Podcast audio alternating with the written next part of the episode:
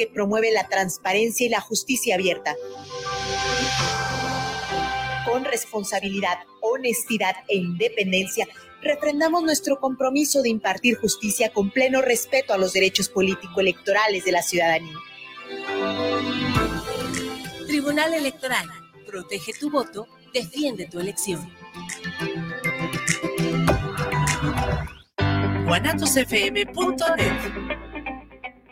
Los comentarios vertidos en este medio de comunicación son de exclusiva responsabilidad de quienes las emiten y no representan necesariamente el pensamiento ni la línea de guanatosfm.net. antes de que yo me vaya, cómprame una jericaya. La jericaya, tu mejor postre nocturno. Programa producido por el Centro de Desarrollo Humano y Estudios Multidisciplinarios Iberoamericano.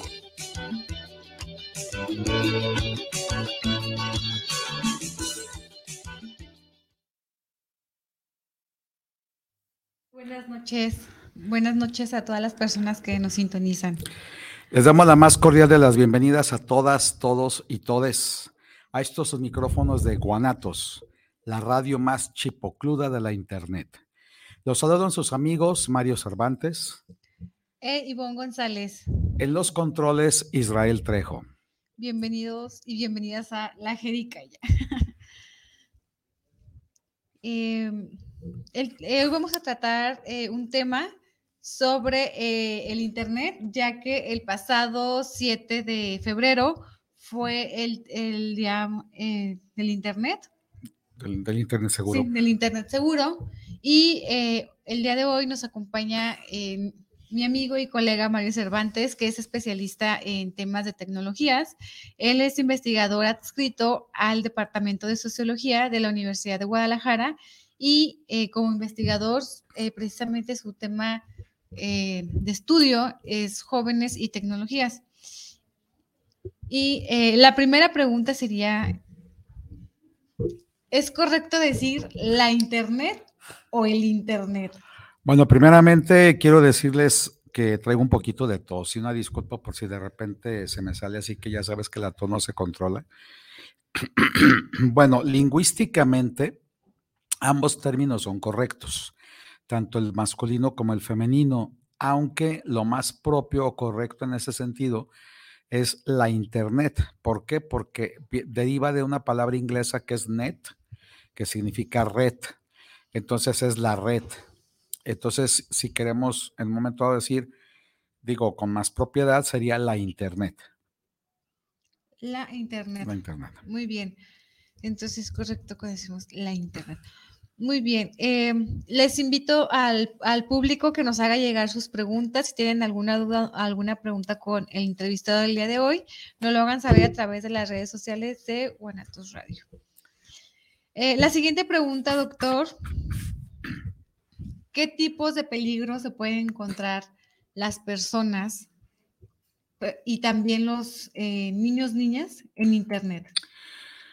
Bueno, peligros hay varios. La gente le da por satanizar y dicen que las tecnologías son malas, que estamos perdiendo estas nuevas generaciones, me lo acaban de decir ahorita, que ya los muchachos están quedándose viscos y no sé qué. Realmente sí, eh, pero es una herramienta las tecnologías. Es decir, vamos a hacer una analogía.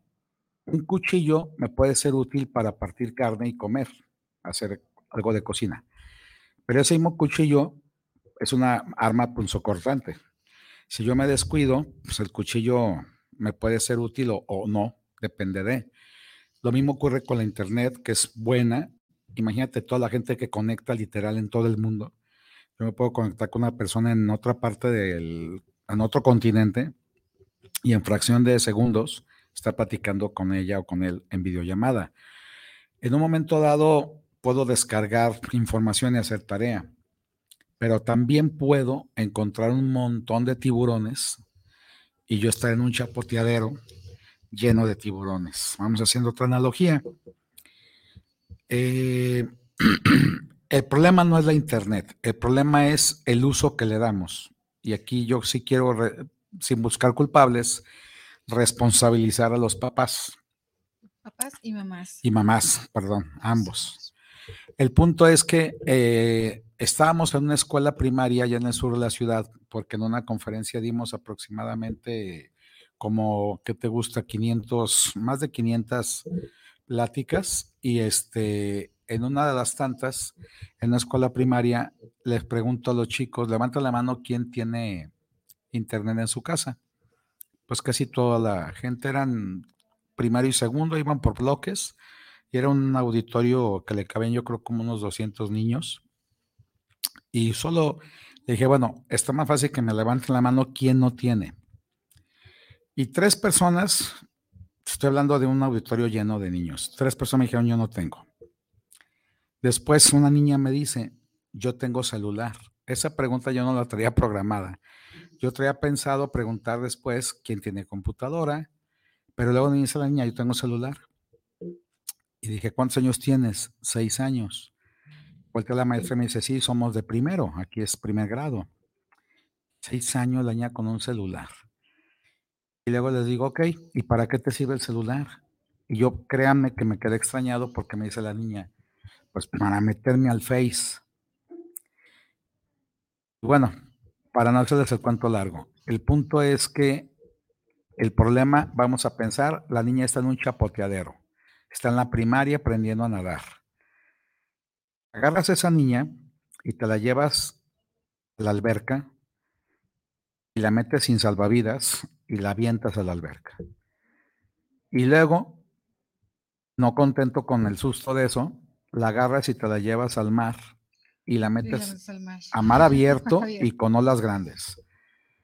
Es decir, nuestros niños que apenas están aprendiendo a socializar ya tienen redes sociales.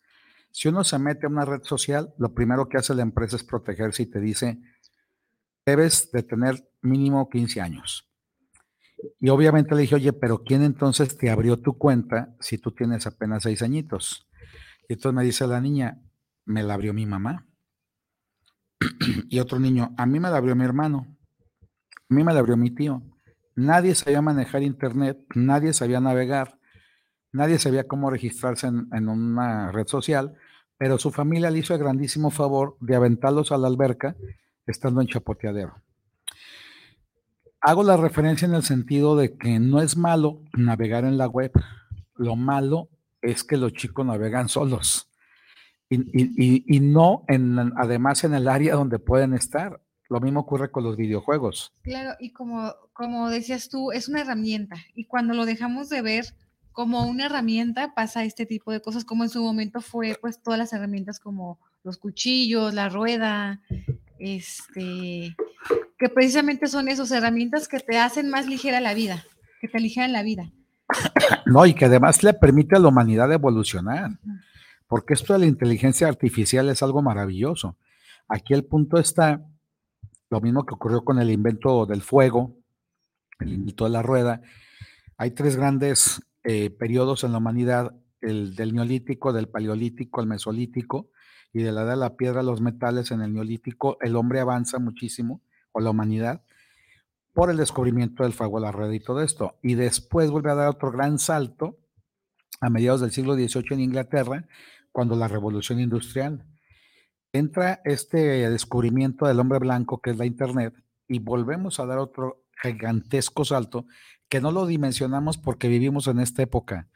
Pero si nos pusiéramos de manera objetiva a revisar lo poquito que tiene de tiempo Internet y todo lo que hay ya de avances, obviamente estamos a pasos agigantados.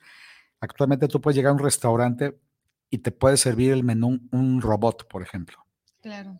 O sea, la inteligencia artificial es algo fabuloso. El problema, insisto, es en el punto en que existen los peligros y nosotros no lo vemos y lo que es más, le damos a nuestros hijos la posibilidad de que ellos también vivan el peligro que ni, cuenta nos dimos hasta que ya, hasta que ocurre. Hasta sí, que como no pasa. los casos que más adelante nos va a comentar, doctor. Eh, ¿Qué tipos de peligro, es precisamente nuestra siguiente pregunta, se pueden encontrar en, en Internet? Bueno, hay varios, ¿no? Este, primero me gustaría dimensionar esto respecto a la cuestión de, las estadísticas. Antes de la pandemia, nosotros ya habíamos como investigadores, este, ya habíamos alertado, acudimos a varias instancias aquí en el gobierno del estado de Jalisco, acudimos a la misma Universidad de Guadalajara, a la Secretaría de Educación, a la Secretaría de Salud, presentamos algunos proyectos de intervención precisamente para evitar una problemática que ya veíamos venir. ¿Hace cuánto? Eh, estamos hablando 2010 que empezamos más o menos a investigar esto. 2015 eh, seguimos insistiendo durante años. Bueno, ya en nuestra desesperación pintamos bardas en la ciudad y decía peligros en internet, conferencia gratis, mi nombre y mi teléfono para que la gente nos lo pidiera y en un año dimos como 500 pláticas gratis a sindicatos, a colonos, a amas de casa, a escuelas de todos los niveles. En el ánimo pues de alertar, pero bueno, no, no alcanza a ser gran cosa. Aquí hace falta políticas públicas, pero para dimensionar este uso del Internet, el Instituto Nacional de Estadística y Geografía Informática, por sus siglas INEGI, aplica una encuesta que le llama la encuesta nacional sobre disponibilidad y uso de tecnologías de la información en los hogares. Y esta encuesta arroja que el 60.6% de los hogares en México contó, perdón, con acceso a Internet. Cuando damos datos estadísticos, pues uno dice, ah, el 60 y tantos por ciento, no nos dice mucho, pero pongámosle numerito, estamos hablando de 21.8 millones de hogares que tienen Internet. Y el 96% de los usuarios de Internet utiliza smartphone, que esa es otra cuestión del, del celular. Ya todo el mundo literal trae la información en la mano. Estoy hablando de una encuesta en 2020 y todavía no teníamos el problema fuerte de la pandemia. Claro, y yo, este, yo un, artículo donde dice que con la pandemia nos adelantamos avanzamos 10 años de alfabetización digital en dos años. O sea, lo que tuvimos que haber hecho en 10, lo hicimos en, en dos años que duró la pandemia cuando nos recluyen y todo se vuelve virtual. Se triplicó, se triplicó el número de usuarios, pero también se triplicó el número de adictos a la Internet o de adictos a las tecnologías. Imagínense que nosotros en nuestro país tenemos tres grandes segmentos poblacionales de 25 a 34 años, eh, que son más o menos las personas que más usan Internet, de 35 a 44 y de 18 a 24. Pero algo que llama mucho la atención y también es parte de una alarma esto, es que los niños de 6 años en adelante también ya navegan por Internet. Sí, como la, niña que nos comenta de, de la escuela primaria como todos los niños de todas las escuelas primarias, porque después seguimos yendo a las pues escuelas y seguía viendo todo. los padres y los madres de familia les dan su celular, le dan su tablet, y a mí me tocó ver el caso de una niña que yo la escuchaba que estaba llorando, y cuando le preguntan por qué llora, le dice, es que quiere el celular. O sea, estaba llorando porque ya la niña, y está haciendo un berrinche, la niña ya se había hecho adicta. O sea, yo me quedé pensando y dije, creo que esa niña ya creó una adicción a las tecnologías porque está comprobado que el celular te genera esa felicidad, esa dopamina, esa, esa que, te da, que, te da las sustancias. Justo ahorita vamos a hablar un poquito más adentrados a, cada uno de los peligros contestando la pregunta. ¿Hay una idea de cuántos niños, infantes, eh, usan Internet? Sí, eh, bueno, eh, hay una estadística, recuerdo la del 2018, pero viene la pandemia y se triplifica. Hay niños que no tienen plataformas como YouTube, como Facebook, como Instagram. En aquel entonces estaba el Snapchat. Este, de esta estadística estamos hablando ahora de TikTok. Ahora el TikTok. El 10% hace uso problemático de Internet. Con la pandemia se triplifica. El 97% utiliza una red social de estos niños. Y estamos hablando de 750 jóvenes aproximadamente en el segmento poblacional, donde entre jóvenes y niños de los usuarios eh, tenemos como de cada mil usuarios, 750 son de los 6 años a los 29. En este segmento de niñez y y jóvenes. El joven sociológicamente se cataloga de los 12 a los 29, que es cuando se aplica la encuesta nacional de la juventud de 12 a 29 años. Sí, aquí lo alarmante sería los, los niños y las niñas menores de, de 12 años, de 6, como lo comentó. De 6 a 12, lo que es ¿Y la a primaria y qué se- secundaria. ¿A qué se refiere con uso problemático de Internet? Hay violencia, hay eh, engaño, o sea, Sí, sí, hay otro montón de cosas. Por ejemplo, el grooming, es un, el, el sexting, el ciberfraude, el ciberacoso. Hay una serie de problemáticas que los niños se pueden navegar, pero de repente, antes el bullying tú lo aplicabas en un aula. Le ponías el apodo a un compañerito y en el grupo había 30 gentes. Si corría con mala suerte, no solo su grupo, quizá la generación sabía que le apodaban el tripa pero no pasaba de allí. Y era una generación cuando mucho, estamos hablando de, ¿qué te gusta? Cinco grupos cuando bien poblada la escuela. Si le sacas números, pues eran 150 personas, que con el paso del tiempo, pues se te quita el apodo y demás.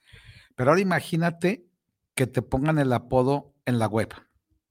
Y en tu red social, de repente a alguien se le antoja apodarte y después ese apodo literal quedó justo para, para, para el mundo. O sea, ya no son tus compañeritos del aula. El ciberacoso o el ciberbullying tiene una dimensión mucho más dañina que la que vives en el aula, por la razón precisamente de que es otra la dimensión y otra la problemática en el sentido de que no es controlable. O sea, a lo mejor una maestra en el aula puede controlar a un niño que agrede al otro, pero en internet, ¿cómo los controlas? Y sigue y sigue y sigue y sigue, y se mete otro y se mete otro y se mete otro y todo el mundo comenta. Y hay una niña de un caso que es muy triste y me acuerdo de eso, eh, una chica de preparatoria que se quiso suicidar y por fortuna no lo logró, pero su problema empezó con que sube una foto a, a su red y de repente una le pone y le dice, ¿cómo voy a creer que no te dé vergüenza subir esas lonjas y te ves bien gorda? Entonces la otra chica se queda así como que, ¿what? Y obviamente de ahí le llueven, sí, que tú estás no sé qué, que, o sea, y de marrana para arriba, o sea, la pobre la pusieron del asco. La niña se deprime, deja de ir a la escuela, este, se siente muy mal, la mamá pues intenta sacarle que qué traía, obviamente la chica se tarda en decirlo y cuando lo dices porque ya se había tomado unas cuantas pastillas, fue a parar a la Cruz Verde y de ahí se dieron cuenta la problemática que traía cargando la niña en dos días que se le vino el mundo abajo por un comentario que alguien empezó a burlarse de ella. Entonces, de esos tenemos varios anécdotas que hemos documentado. ha- hay muchísimos casos de esos donde hay violencia eh, en, en Internet y un caso también que a lo mejor eh, la mayoría de personas lo recordarán es la ley Olimpia, precisamente porque Olimpia sufre violencia eh, en las redes sociales y de ahí toma eh, el, su, su- de ahí toma la- el nombre de la ley. ¿Qué es el fenómeno del sexting? Sí, y precisamente vamos para allá, que eh, nos puede explicar qué es el sexting, el grooming. Sí, con todo gusto. Bueno, vamos a tratar de dejar un poquito clara la idea. El sexting eh, se define como el envío de contenidos eróticos, principalmente obviamente fotos y videos, pero que son producidos de manera involuntaria. Vamos a poner el caso de otras chicas de prepa, perdón, pero traigo muchos casos en la mente que nos hemos documentado. Eh, las niñas están en un fin de semestre, se les antoja hacer una pijamada, se van a la casa de una compañerita, están en la pijamada, pues ya sabes, platicando, cotorreando, les gana el sueño, se duermen. Una de ellas se levanta a medianoche a hacer el baño y cuando se regresa con su celular porque se alusaba con la lamparita, se le hace curioso y se le hace chistoso y empieza a tomarle foto a todas sus amigas que están dormidas. Obviamente una que porque está ahí eh, babeando la almohada, otra que porque está ahí, e- etcétera. Pero eh, hasta ahí entre ellas, ah, mira, te tomé la foto dormida y cómo te ves, ¿no? Pero entonces esta muchacha se le olvida el celular en el auto del novio como a los ocho días.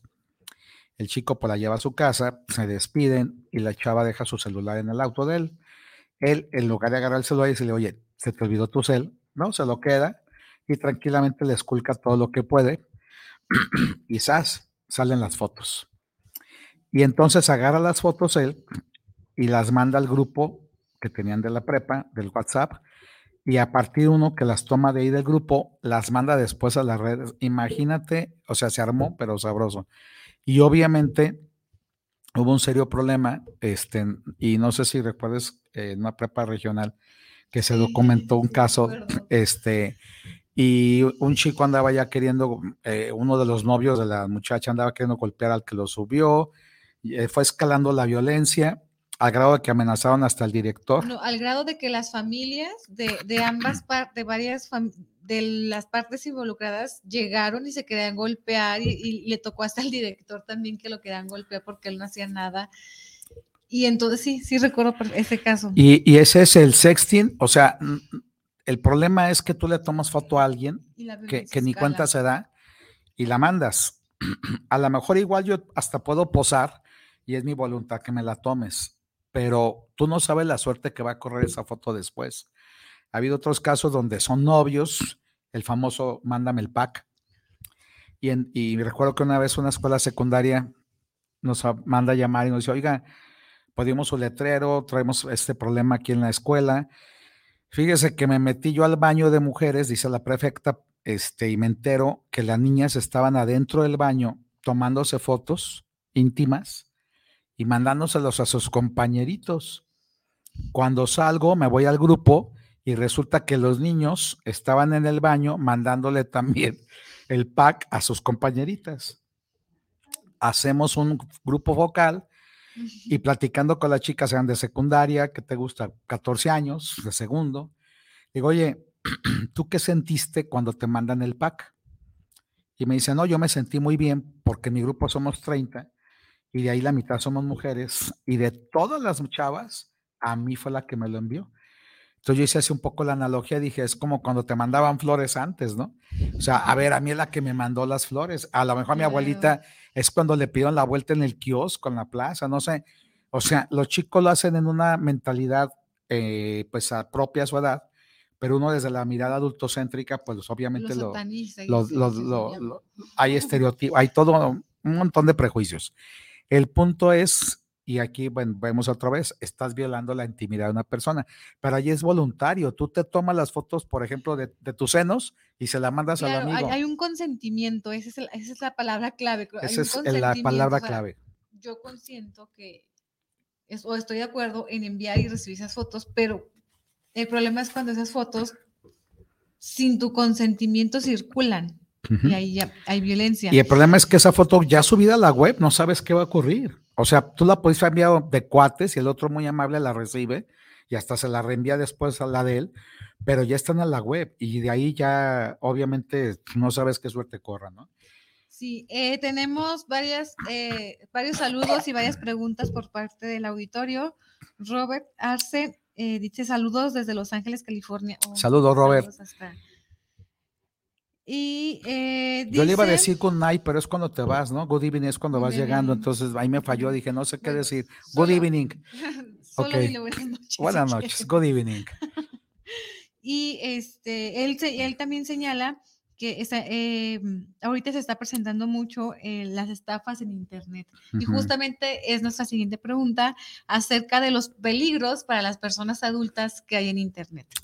Pues déjame decirte que el fraude eh, es de lo que más eh, delitos se denuncian en la fiscalía en el caso del estado de Jalisco y del total de casos que se denuncian en la unidad para atención de delitos cibernéticos, entre el 60 y 65% es justo esta modalidad del ciberfraude. Tú llegas a echar gasolina y el cuate de la gasolinería en un segundo que tú te descuidas, pero así una parpadeada que ni cuenta te das, el amigo dice, permítame, voy por la, por la, Terminal. por la terminal. Ya, tú le das la tarjeta y él se supone está frente a ti con la terminal en la mano, pero ve que te descuidas cualquier cosa que tú dejes de voltear a ver la terminal. Él en la terminal abajo trae una cosa que, que es como muy pequeña y lo que hace es rum rápido pasa la tarjeta, Mm. pero en fracción de segundos. Y si y a lo mejor hasta lo estás viendo y la pasó y de repente, ay, ¿qué cree? Fíjese que, que no dio, a ver, es que no tengo bien señal, me voy- tengo que mover un, y ya, se busca el pretexto. Si tú no te bajas a seguirlo y ver a ver dónde le llegó la señal, en un minuto, en, bueno, en fracción de segundos, él pasó la tarjeta. Y después de eso, lo que sigue es que ya tienen ahí todo el dato, que obviamente después de eso te salen que hiciste compras, no sé, hasta en Dubai o sin que hayas ido al mundial, hiciste compras allá también en el mundial, ¿no? Obviamente, pues eh, el ciberfraude es un serio problema ¿Qué es lo que hay que hacer? Pues los bancos están intentando blindarse, te dan la tarjeta ya sin tu nombre, te dan la tarjeta ya sin tus números, de repente, este, o sea, sí, pero no es suficiente. Uno tiene que cuidar muy bien las manos cuando, es más, no sueltes tu tarjeta. Tú agarras la tarjeta y le permíteme la terminal y tú la clavas la terminal, se la quitas al amigo a la mano, tú la pones y luego, ahora sí ya ponle los numeritos que sabes poner, ahora sí yo ya le pongo el mío, mi NIP, y ahora sí ya me la regreso. Y no dejo que el tipo tome la tarjeta ni un segundo. Bueno, eso es cuando pagas con una tarjeta, pero también están los fraudes en internet o en las redes sociales donde te dicen, eh, te va a llegar un paquete, un iPhone 13 y nada más depositanos el envío y con eso te lo, te lo regalamos. Obviamente, pues eso son, son cosas así, o sea, nadie regala cosas y tan No, lo que pasa es que, mira, la gente que lo hace sabe utilizarlo, agarra de repente, te pone el mismo logotipo de la empresa, primero te, te y te dice, ah, esta persona tiene crédito en tal y tal y tal tienda.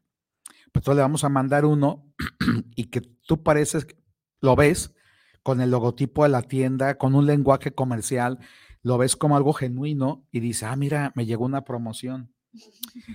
Y de mi tienda donde yo estoy comprando, ¿no? Y entonces, por ser usted tan buen cliente, este, para agradecerle su preferencia, tiene, ah, pero esto es cuestión de horas y hasta tal minuto usted puede entrar y comprar tal cosa. Y obvio, pues tú te la crees, vacías tus datos, empieza a poner tu, tu dato de tu tarjeta, todo, y cuando menos piensas, pues ya compraste un ciberfraude. Y sí, es muy problemático y uno tiene que saber, obviamente, que eso pues no es verdad. Últimamente las empresas dicen, por ejemplo, aquí empresa dice, nosotros nunca le vamos a pedir estos datos personales. por ejemplo, ¿no?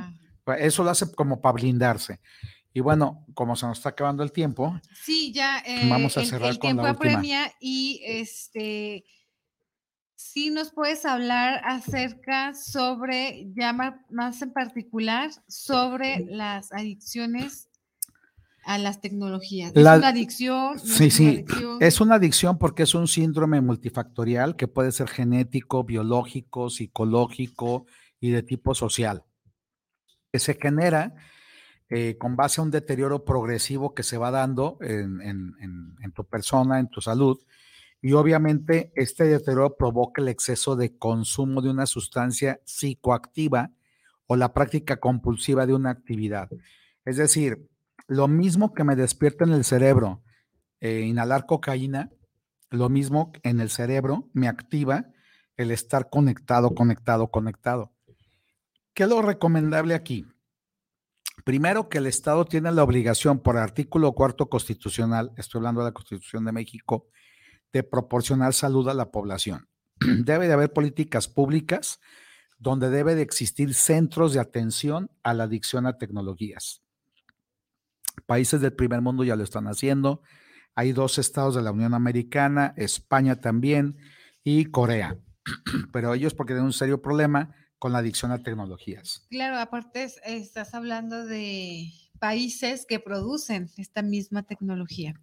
Ya son pues cuestiones ya más desarrolladas que pues en nuestro país todavía lo vemos. Y nosotros como papás, ¿qué podemos hacer? Bueno, pues hablar con nuestros hijos, no va a abrirles las redes sociales, no permitirles navegar solos, tener muchísima comunicación. Yo tengo dos hijas, me siento con ellas y digo, a ver, vamos revisando tu face, que ellas estén de acuerdo.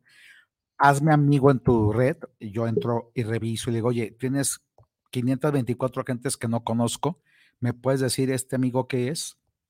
Ah, él es un francés, él es un canadiense, él es un... ¿Y de dónde es? Entonces empiezas tú a concientizarla de que más vale mejor depurar y quedarse con la gente que realmente sí está haciendo vida social. O, más que ser su amigo, yo consideraría que, por ejemplo, las personas, en, en, las niñas, niños, adolescentes que son menores de edad, que los padres y las madres tengan sus contraseñas de sus redes sociales porque ha habido que empiezan a platicar con gente que les, y es donde está el grooming, que gente eh, adulta les está pidiendo fotografías de su, de su cuerpo. Y muchas veces si eres su amigo, pues no, no, no, no lo sabes, más bien desde mi punto de vista, tener las contraseñas de las redes sociales de sus, de sus hijos o hijas. Justo la semana esta que transcurre, eh, platicando con una alumna de la universidad, me decía que ella ahora con el 14 de febrero, estaba muy emocionada porque por fin se le iba a hacer conocer a un ciberamigo que conoció en una aplicación de esas de donde tratas de ligar. Y yo le dije, oye, ¿y cómo es él? No, no sé. Le dije, ¿cómo que no lo conoces ni siquiera en cámara? Ah, no, es que él le dice, él me dice que va a ser sorpresa y que le da mucha pena poner la cámara, que prefiere mejor que nos cuando nos conozcamos. Y a mí también me gustó porque pues yo también me da pena de repente que me vea y diga, ay, va a decir que qué fe estoy. Dije, no, aguas, porque eso no es normal. O sea, nadie se niega a ponerte el rostro y más si se quieren conocer. La empecé así como a concientizar un poco y me dijo, ok, voy a ir, pero le voy a pedir a mi primo que vaya y me cuide, que esté unos metros ahí vigilándome, etcétera. Dije, bueno, mucho cuidado porque aunque tu primo esté a dos metros, te trepa en una camioneta encañonándote y el primo nomás se te va a quedar viendo. Y si bien te fue, eh, te regresan, si no, no sabes. yo sí traté de hablar con la chica. A mí me asustó la ingenuidad. Y, estoy hablando que tiene veintitantos a media carrera. O sea, dices, imagínate una niña de secundaria. que lo grave que sería que sí, entonces mi recomendación es esa, que, se cuiden mucho, pues porque peligros en Internet es 750 mil pederastas en organizaciones delictivas oficialmente reconocidas por la UNICEF. Los dejo de tarea a los papás y a las mamás. Gracias, doctor. Agradecemos este, esta valiosa entrevista donde nos, nos comenta sobre los peligros que, que puede haber en Internet y hay saludos antes de, pasar a nuestro siguiente, a la siguiente sección. Eh, Álvaro Covarrubia, saludos para el programa desde Zapopan Centro, para la Jericaya. Señora Ana María Rojas, saludos a la Jericaya. Pienso que el internet en los en, creo que en los menores es de eh, ay, casi no le en los mejores, en debes ayudarlos, los empeora mental y psicológicamente. Ah, en los menores, en lugar de ayudarlos, los empeora mental y psicológicamente. Por lo que me mole. Em, bueno, da las felicitaciones al programa, que no se pierde su familia. Y este dice que pues el internet tal vez empeora a los menores. Y bueno, en nuestra siguiente sección tenemos una invitada de lujo.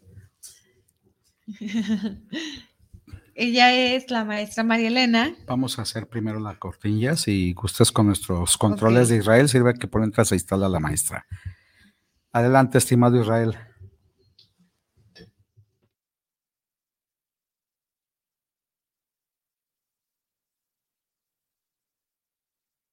De todo un poco con Fabiola Gutiérrez. Escúchanos todos los viernes a las 3 de la tarde, donde tendremos de todo un poco, con grandes invitados como psicólogos, terapeutas, especialistas y de todo un poco, con tu amiga Fabiola Gutiérrez, por Guanatos FM. Te esperamos. Organización Musical Pausa, la mejor opción en música versátil para tu evento. Paquetes diseñados a tu necesidad y presupuesto. Que tu evento sea inolvidable. Souvenirs, iluminación, excelente ambiente y extenso repertorio musical. Organización musical Pausa. Contrataciones al 33 32 70 57 47 y 33 35 77 43 28. Atrevida, formal, divertida, única. ¿Cuál es tu estilo? Estela Boutique tiene la moda que buscas. Ropa importada y de línea que resalta tu belleza y personalidad. Comprueba nuestra variedad, calidad y precio justo. Te esperamos en Venustiano Carranza, número 696, en la Colonia Constitución. Nuestra línea telefónica está a tus órdenes. 9627-4131. Búscanos en Facebook. S-T-E-L-L-A-Boutique. Estela-Boutique.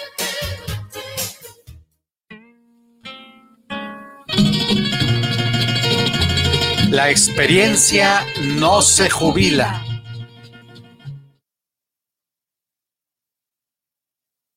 Con nuestra invitada, la profesora María Elena. Gracias por aceptar la invitación, maestra. gracias a ustedes por invitarme. Me siento muy contenta, este, honrada y además, este, pues, así como que sorprendida de ver algo tan maravilloso como es un equipo tan bien organizado que están haciendo algo muy bello. Y eh, eh, en esta parte eh, de una sabrosa y rica jericaya. ¿Le gustan las jericayas? Me encantan. Ah, muy bien. Déjenme, déjenme mostrarles, aquí hay una mega jericaya que va a ser parte del ritual. Cuando nosotros tengamos un invitado aquí en la cabina, le vamos a obsequiar su mega jericaya. Oh, espero, espero, espero que le guste. Muchas gracias. Eh. Muchas gracias. De hecho, la nutrióloga le dijo que una jericaya, entonces ahí está permitido. Muy bien. A manera de aclaración, las jericayas son pequeñas, bueno, son normales de manera de un flan del tamaño comercial. Pero esta es especial, nos la pasamos todo el día horneándola, entonces se la quisimos obsequiar a nuestra invitada. Muchas gracias, qué amables. Bueno, pues ahí nos la comeremos en varios días. De a poquito. De a poquito, sí. Bueno, para comenzar, eh, platíquenos quién es, quién es María Elena Gutiérrez, dónde nace, eh, cómo descubre su vocación para... Ella es profesora de danza, ¿es cierto? Sí. 46 años. Déjame decirles que yo tuve la suerte en 1979 de conocer a esta maravillosa mujer ella tuvo la mala suerte de que yo fuera su alumno en la materia, en la escuela secundaria, que en aquel entonces era la IT 182.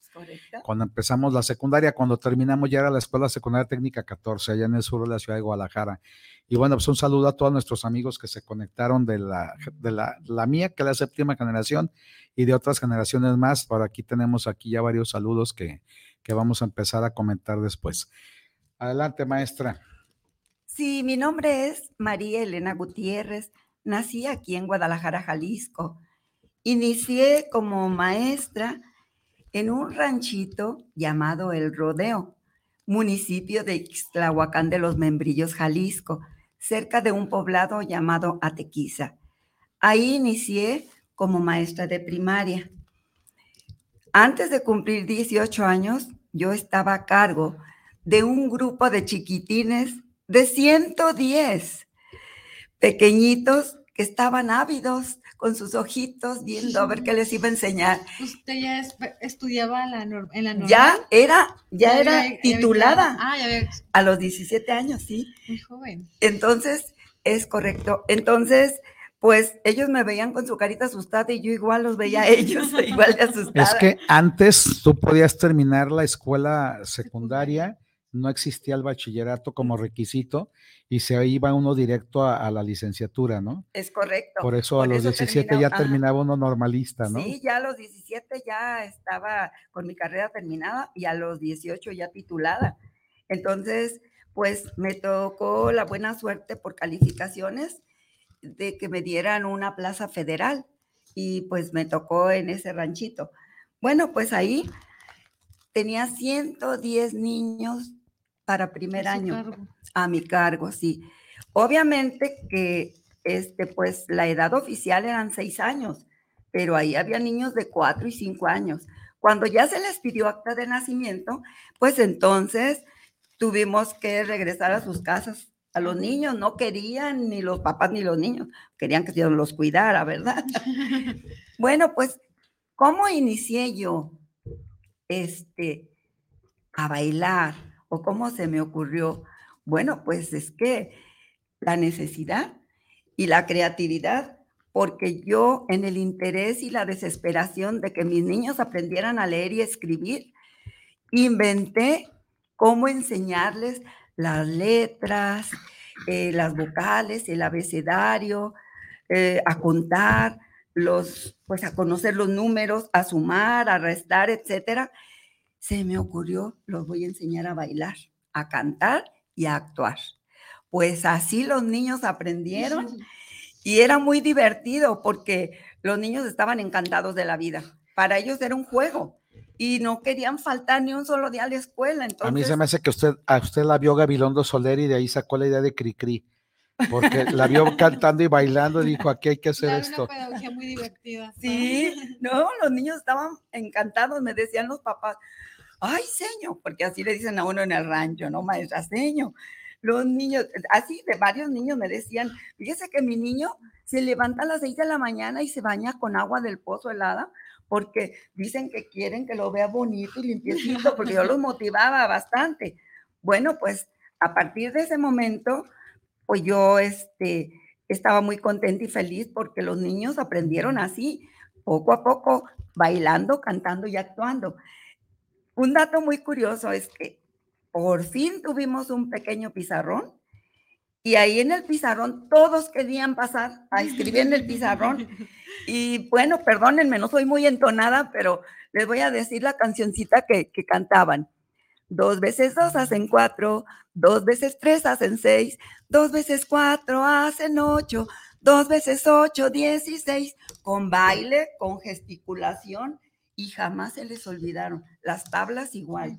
Entonces, pues para mí fue algo maravilloso. Claro. ¿Sí? Fíjese que eh, justamente em, yo he trabajado temas de educación y dicen que cuando los profesores o las profesoras van a las comunidades, sobre todo las que están alejadas de la ciudad, es su ventana para ver el mundo exterior y ver que pueden cambiar sus condiciones.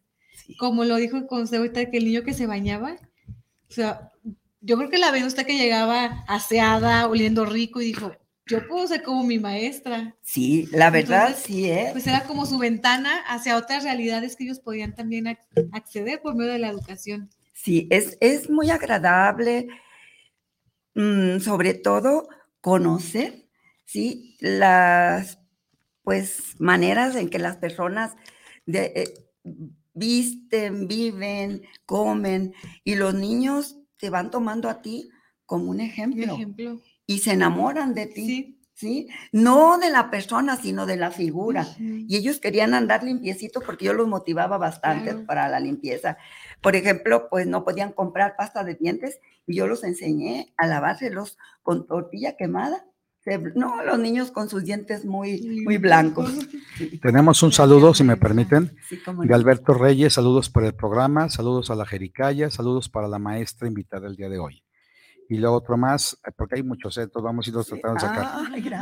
Tenemos saludo al programa, la Jericaya, un abrazo cariñoso, mi cariño y admiración a la maestra María Elena, de la cual aprendí la disciplina y gusto por el baile. Agradezco el que después de 40 años siga siendo un ejemplo para muchas generaciones de alumnos que pasan por, eh, que pasan por ella, pero sobre todo seguir contando con su bella amistad. No sé si la conozca, Rosalba Rodríguez. Ay, hermosa, ¿cómo estás? Claro que te conozco, de toda la vida. Excelente bailarina y excelente ser humano. Fabricio López, saludos al doctor Mario y a la maestra Ivonne y a la maestra María Elena Saludos especiales por este gran programa. Gracias Fabricio, Rosalba, Alberto, Robert, todos los que se han estado comunicando y que nos hacen el favor de brindarnos aquí sus comentarios y su amistad. Álvaro Covarrubias y Ana María Rojas. En fin, vamos a, como nos traga el tiempo literal, este, vamos a dejar tantito paso los saludos. Perdón, maestra, sé que tiene toda su trayectoria por contarnos, así que por favor, continuamos. Cuéntenos acerca de su trayectoria. ¿Es ahí donde inicia eh, su gusto por la danza? Enseñando a los niños. De, no, desde antes. Eh, mi mamá me contaba que aún no caminaba, que me traía abrazada y que oía música y empezaba a bailar. y dice que en cuanto caminaba, tambaleándome, empezaba a bailar. Yo creo que ya traigo desde el vientre de mi madre, ¿verdad? Bueno, usted ya en el, ya en el vientre este, ya, ya bailaba. Claro que sí, ya bailaba desde ahí. Ya daba sus pataditas. Ya daba mis pataditas, sí, claro. Y entonces, al llegar con estos chiquitines y enseñarles, cantando, bailando y actuando, a leer y escribir, y viendo que tuve éxito y que los niños aprendieron, pues me emocioné bastante. Eh, yo después participé en todas las diferentes festividades escolares, primaria, secundaria, y ¿quién quiere bailar? Y yo era la que levantaba la mano y mi mamá decía, ay, mi hija, eh, son muchos gastos por el, vestido, ¿verdad? Pero ella feliz y encantada.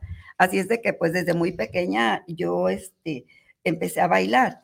Y como poco a poco fui yo teniendo ese gusto ya más, este, pues podríamos decir que más organizado, pues cuando comencé, yo nunca creí que, que iba a ser maestra de danza. Yo ni me imaginaba, fue accidental mi entrada a la escuela de artes plásticas.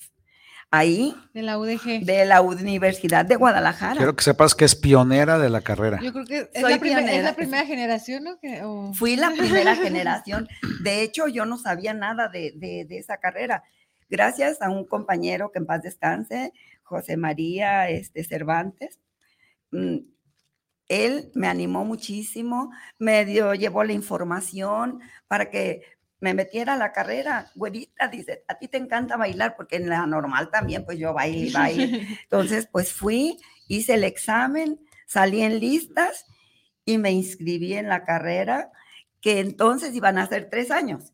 Iba a ser técnico en danza. Yo encantada de la vida. Fue aumentando porque de tres años, luego nos avisaron que iban a ser cuatro, porque nos, pues, incluyeron muchísimas materias, todas las bellas artes. Yo llevé hasta escultura, todas las Sí, bellas eh. artes, ¿sí? Entonces, pues otra vez le incrementaron a cinco. Y No por fin- una licenciatura, ya dijeron. por fin terminó en seis años. En Ah, seis. En seis años la carrera. Pues ya Y- le habían dado el título de doctorado. ¿Verdad? bueno, yo estaba feliz y encantada de la vida porque en mi casa me decían, mejor hubieras estudiado medicina, dice, por seis años. Y Bueno, el caso es de que yo estaba feliz y encantada porque, pues imagínense, danza en todas sus formas, toda la- todo tipo de danza. Obviamente que el folclórico, pues fue lo más fuerte. Entonces, pues yo continué en la Escuela de Artes Plásticas muy feliz, muy contenta. Y hay una cosa importantísima que yo no sabía. Ahí entraron muchas personitas.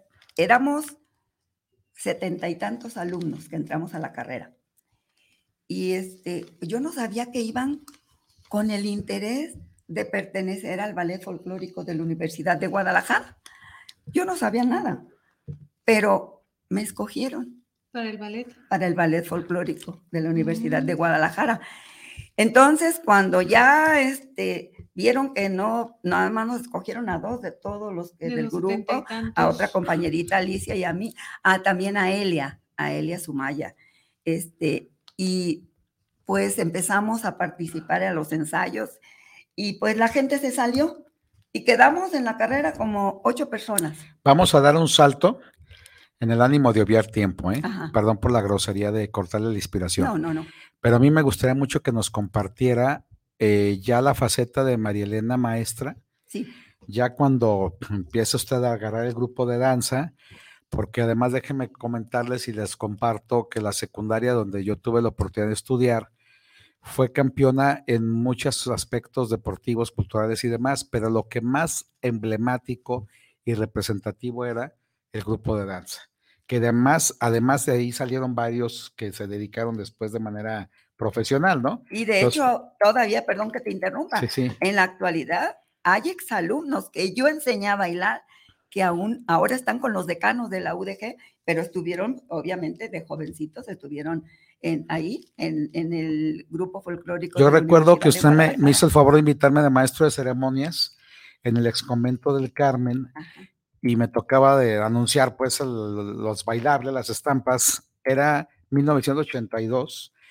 eh, el Departamento de Bellas Artes les dio como, digamos, como premio de un concurso, algo así, Sí. presentarse ahí, me acuerdo, ¿no? Sí, es correcto. Bueno, pues eh, como aquí mi querido alumno Mario está haciendo una remembranza de ese tiempo, pues qué mejor que él lo vivió como alumno. No, y me acuerdo que ganaban y ganaban y ganaban los, Ah, los- las- la de zona, la Pero interzona, todo. maestro de ceremonia, ¿no? Sí, sí, no, no, no, no yo era, no, yo, No, ya no, después, tenía- sí. yo siempre tuve dos pies izquierdos y nunca serví para bailar, pero me recuerdo que el grupo tenía muchísimo éxito. Sí, bueno, el, el programa de educación, cuando yo entré a trabajar a la secundaria técnica 14, que al principio era la ETI 182, bueno, pues ese, este, mm, esas clases eran maravillosas. El programa era de danza únicamente. Entonces, pues yo con el tiempo tuve 21 grupos y a los 21 grupos les tenía que dar danza. Entonces a los de primero buscaba darles bailes sencillos, este, a los de segundo un poquito ya más difíciles y los de tercero pues ya, eh, ya habían estado en primero y en segundo. Mis respetos, no porque pues, lo dijo Mario, pero yo me siento muy, muy orgullosa y muy satisfecha con esos muchachitos que junto conmigo le poníamos el corazón, pasión, amor, ahí a, a nuestros ensayos.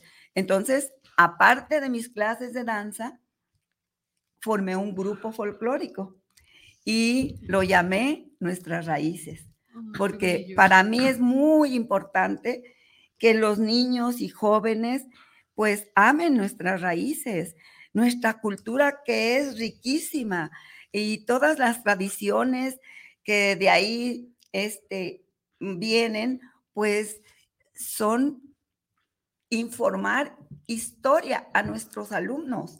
Entonces, yo les transmitía ese amor a la danza. Claro, por, por el medio de la danza también se puede aprender la historia de, sí, un país. Exactamente. y bueno, nosotros pues nos abocamos a la República Mexicana y la verdad que le dedicábamos muchas, pero muchas horas, todos los días después de clases de practicar. Y sí, efectivamente, concursamos y todos los concursos los ganábamos. Sí, no, pues llovían las invitaciones. Solamente uno que quedó grabado en mi mente y en la historia, no lo ganamos. No, sí, lo ganaron. Bueno, sí lo ganaron, pero, pero ahí... No ganamos el primer lugar. Hubo, hubo mano negra. Bueno, les voy a decir qué nos dijeron los jueces cuando los padres de familia que me acompañaban bajaron de allá de sus gradas a preguntar amablemente por qué razón no habían ganado. Fíjense cuánta vanidad, cuánto orgullo, Pero es que ensayábamos mucho y de veras, no, no. Los veías horas y horas y horas la maestra con un sombrero, con su tamborcito y todos los muchachos en rueda, y así no, y ahora sí, pero una disciplina increíble. Sí, y yo y horas y horas, y diario. Entonces, pues ya nos acercamos y, los papás muy molestos, díganos cuál es el motivo, porque ganó un grupo de, del local, este, con un baile argentino. Y, y, era, se suponía que era regional. regional mexicano. Bueno, entonces dijeron, es que estos muchachitos no son alumnos de secundaria, son bailarines profesionales. Ah, no, pues todos gritaron, aplaudieron y nos empezaron a llamar los Reyes sin Corona. No, pues nos llovieron las invitaciones. Después éramos el grupo representativo de la Secretaría de Educación Pública. Mm. No, no, no, empezamos a... con todo. Con todo. eso exige mucha disciplina. Sí, pero los muchachos me daban todo. Sí, eh, es datos curiosos. Cuando salíamos, porque teníamos salidas hacia poblaciones y pues siempre, todos los fines de semana. Literal, se iban de gira. Sí, nos íbamos de gira. Y las muchachitas, no, yo me reía, las muchachitas pidiéndoles autógrafos a los muchachos, a los bailarines. y una anécdota maravillosa para que vean todas las ganas que le ponían los muchachos. Fuimos a bailar a una población y había una tarima eh, a muy alta para que todo el pueblo viera, eran las fiestas patrias. Pues hay un baile muy bonito que a mí me encanta y cuando lo oigo se me enchina todavía la piel, que se llama el gavilancillo. Lo bailaban mis muchachos, varoniles, guapos, y con su zarape hacían las alas del gavilancillo. Y entonces salían baile y baile y tan, tan, tan, tan. Pues iban tan emocionados que salió volando de veras por allá. No me acuerdo quién fue. Ojalá y me acuerden quién fue el que salió volando. Y la gente lo cachó. Yo angustiada y toda la gente, bravo, pensaron que era parte de parte Era parte de eso. Sí, Era el gavilancillo y salió volando. Y salió volando, exactamente. Maestra Marilena, cuéntenos en la actualidad. Ah, pues yo en la actualidad, mira, no he dejado de bailar jamás. Todavía baila. Todavía bailo. No nomás los ojos, bailo todo. mira, este, todavía hace menos de un año bailé con un exalumno que viene dos veces o tres al año, que vive en Estados Unidos, de la primera generación. Ureña, Fernando Ureña, mi buen Fernando Ureña. Si me estás escuchando, Saludos y un abrazote, Fernando. Él viene y me dice, maestra, por favor, quiero bailar con usted. Dice, toda mi vida soñé bailar el son de la negra. Ha de ser un honor bailar con usted. Dice, mi papá va a cumplir 90 años y en su cumpleaños. Digo, oye, Fernando, ¿y cuándo? Mañana. ¡Ah, caray! Ah, caray. Le dije, así que tú te quieres aprender el son de la negra. Maestra, me encanta. Mire, ya le estuve ahí siguiendo unos pasitos. Bueno, pues para no hacerles largo la historia, nos invitó a Leslie y a mí, a su esposo de Leslie, a este, al hotel a una terracita, ahí nos prestaron, y en media hora, cuando mucho, sacamos el baile. Fuimos las dos parejas, con mariachi en vivo. Es muy difícil bailar con mariachi en vivo si no has ensayado, porque ellos tienen otros compases. Bueno, Ah, ok. pues también bailé Veracruz en el Colegio Cervantes Bosque, donde trabajé otros 18 años con otro exalumno. Y actualmente yo bailo de todo. Me encantan las fiestas, pero estoy bailando danzón. Ahora. Ahora danzón. Estoy en dos grupos con la misma maestra, es Carmen Ofelia Pérez Nuño, y con mis hermosísimos compañeros, que son para mí, pues, como hermanos, somos familia. Entonces, bailo y participo en el grupo del ISTE. Hay una, este, un- un- una terapia ocupacional para todos los jubilados del ISTE, allá en San Jacinto, y allá voy a ensayo. El de danzón. El danzón, sí. Y acá, este, con amigos del arte, eh, yo ensayo tres veces por semana, jueves, viernes y sábado. Y acá con amigos del arte también hemos hecho una amistad maravillosa. Después de ensayar, nos tomamos una copita de vino tinto, a veces yo llevo cena, a veces otro compañero, y es maravilloso. Claro. Tengo una vida social hermosa a mi edad, pues yo me siento muy bendecida y muy afortunada. ¿Qué le aconseja a los niños que empiezan a querer bailar? O a los papás que dicen, no, es que tú no sirves para eso y que les Oh, da por, des- desmotivar a los chicos. Ajá. Este, ¿qué aconseja a los, a los que empiezan a querer bailar? Que lo hagan, que lo intenten constantemente y que no tengan miedo. El baile nos da tantas cosas para la salud. El baile es salud, empezando por ahí. Nos da alegría, seguridad, este, autoestima alta. Entonces, todo eso, pues, eh, también nos provoca alegría, eh, satisfacción, sube las endorfinas y es salud. Entonces, que lo hagan. No se preocupen, miren, jóvenes varones, están muy sobrevaluados los que saben bailar. Un joven que baila, ni se imaginan toda, toda, toda, todo el éxito que tienen con las muchachitas. Así es de que un joven que baila es muy apreciado. Y luego se hacen de muchos amigos y amigas y empiezan a socializar. Sobre todo esos niños que son introvertidos, yo les aconsejo que bailen. No, es que yo no sé, si te vas a estar fijando en los demás, no, a veces uno... Disfrútalo. Pues disfrútalo. Uno no es tan importante. Imagínense, yo a mis años me voy a estar fijando si me ven. Yo lo disfruto, cierro los ojos, me muevo. ¿Por qué? Porque eso me hace feliz. ¿Sí? Y no pienses que tienes dos pies izquierdos, que no puedes bailar. Padres de familia, motiven a sus hijos para que bailen. Miren, yo tuve academia de danza y me llevaban chiquitos, siempre meten goles las mamás, quieren que les cuide a sus niños. Me yo decía de seis años en adelante, me llevaron una La- niñita la de cuatro años y otra de cinco, es que su hermanita y se queda llorando, ándele pues. Pues miren, no van a creer, las chiquitas y chiquitos me las pedían cada año en las fiestas de octubre. ¿Se acuerdan que había un programa de televisión de qué barato? Ah, pues ahí fuimos varias veces a ese programa. Bien, pues tenemos que concluir, ya nos van a, Lamentablemente el tiempo ya nos... nos van a cobrar minutos extras. Ah, muy bien. Eh, tenemos muchos saludos, vamos a decir rápidamente. Mauro Salinas, saludo desde la Ciudad de México para la Jericaya. Lástima que durara poquito la entrevista de la maestra.